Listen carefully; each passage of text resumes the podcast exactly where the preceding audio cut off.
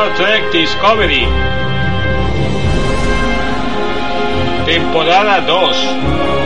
Episodio 11. Infinito Perpetuo.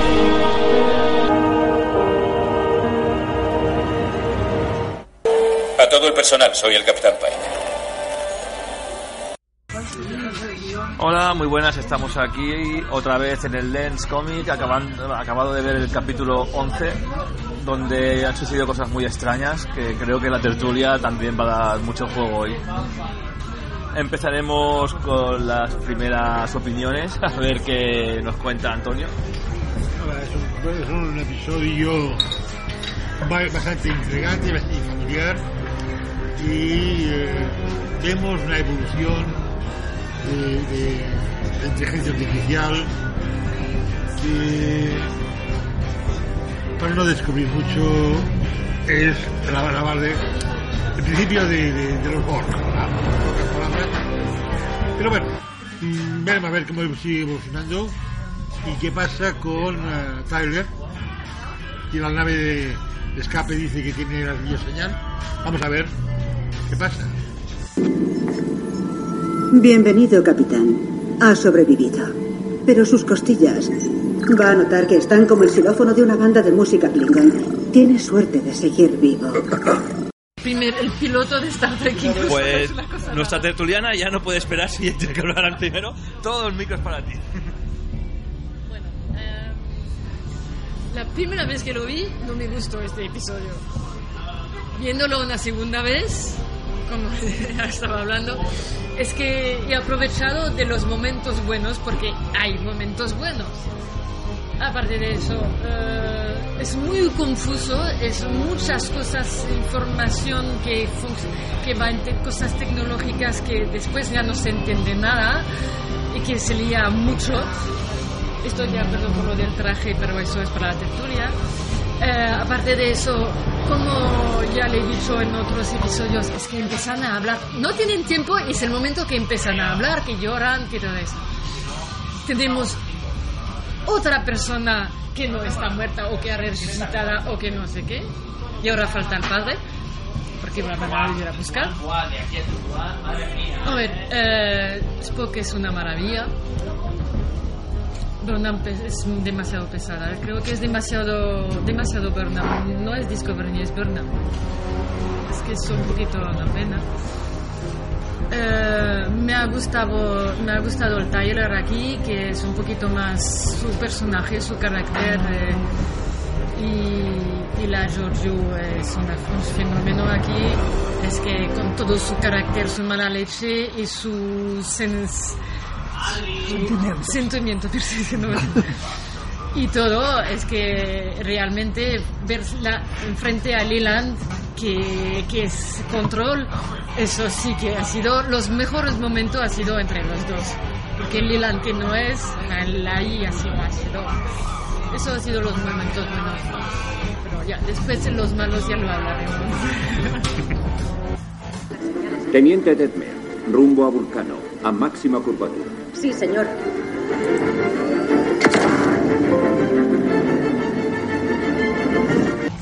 Pues nada, seguimos Pues buscando. sigamos. Vamos a ver. El episodio en sí, yo estoy de acuerdo con Natalie. La primera vez que lo vi no me hizo mucha gracia. La segunda vez que lo vi me gustó un poco más y ahora que lo acabo de ver me ha gustado más. O sea, esto es un, un, un de esto en tres fases. ¿Qué me ha gustado? Me ha gustado los diálogos, me ha gustado el final, el final es genial. Spock es Spock, cada vez me convenzo más de que es Spock. Eh, me ha gustado también el Capitán Pike en su sitio, como siempre.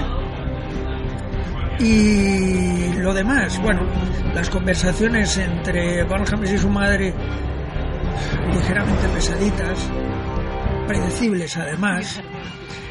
Y, y luego una cosa que han comentado por allá, eh, concretamente Albert, que si se va el traje por un lado y se va ella por otro, ¿qué pasa? ¿Vale? Que, que esto es cuestión de ADN y que igual en cuanto salen de ahí, flapas, se juntan otra vez. Pero no deja de ser un fallo de Racco. Más cosas. Eh, la sección 31, madre mía. La sección 31 aquí desaparece totalmente en, en aras de la IA, porque realmente eso no es una sección 31, eso es una IA que está dominando algo a lo que llaman sección 31.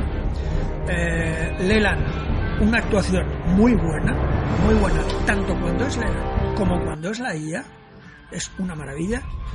Y una Michelle Yeoh que hace de Michelle Yeoh en la lucha con Leland, porque recuerda la, casa de las dagas voladoras y todo esto. Y muy buena la, idea de los guionistas de hacer que la IA se adapte al combate. Porque se ve perfectamente cómo la IA se va adaptando a los golpes de, de El episodio en sí, vuelvo a decir, después de verlo tres veces, me ha gustado. ¿Tiene huecos? Más que un gruyer, pero me ha gustado mucho, El actor universal de esta sección está caput. ¿Puedo ayudarla? Um, a menos que pueda desviar el regulador de plasma para aislar la caja de conexiones. Um, no. ¿Usted es? Jed Reno, de la Hiawatha. Iba de polizón en el asteroide. El ingeniero jefe me ha mandado instalar un firewall en los sistemas esenciales de propulsión. No imaginaba que un invernadero pudiera propulsar nada, pero qué sé yo. Soy ingeniera, no agricultora. Vale, después de una opinión un pelín más técnica, seguimos buscando opiniones. La tercera.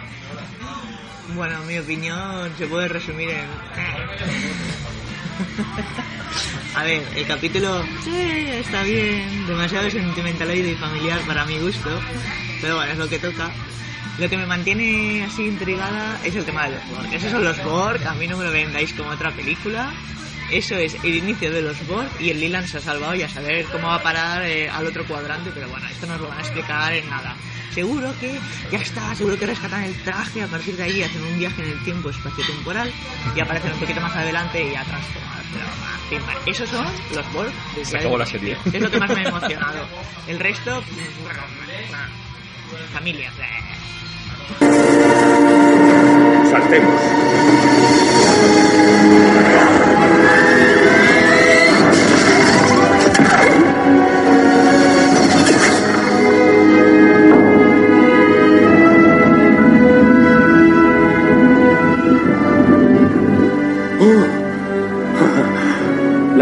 Vez no se olvida, señor. Vale, primera opinión corta y técnica. Vamos a por la segunda.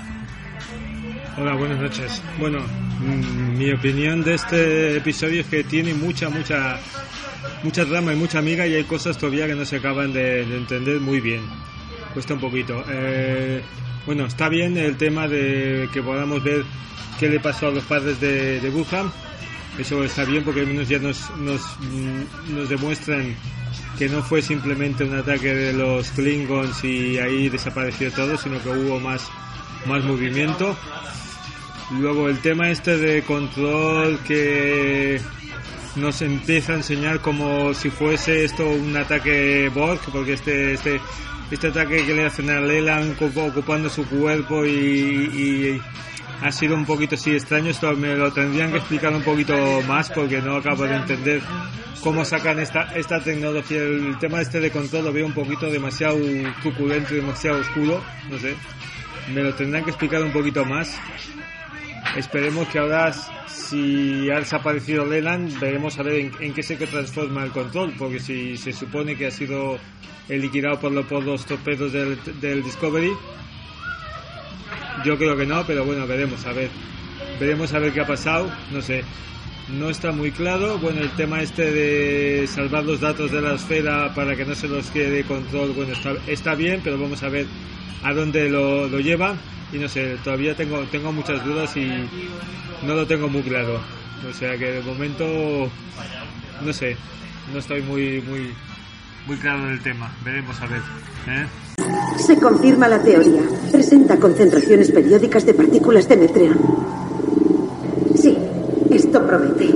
Pues nada, hoy tenemos un, un nuevo tertuliano que nos va a dar su opinión del capítulo que ha visto. Desángrate. Yo solo, solo un detalle, solo un detalle.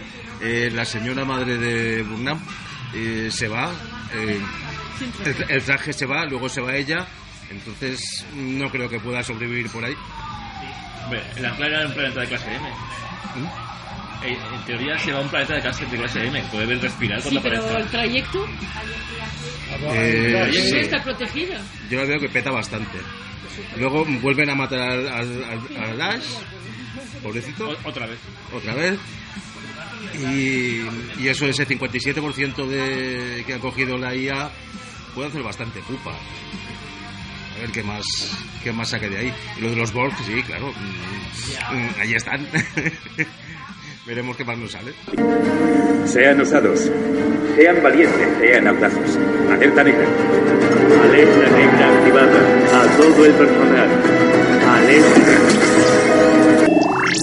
Bueno, eh, siendo el último en opinar, supongo que coincide bastante en algunas cosas con algunas y otras que no.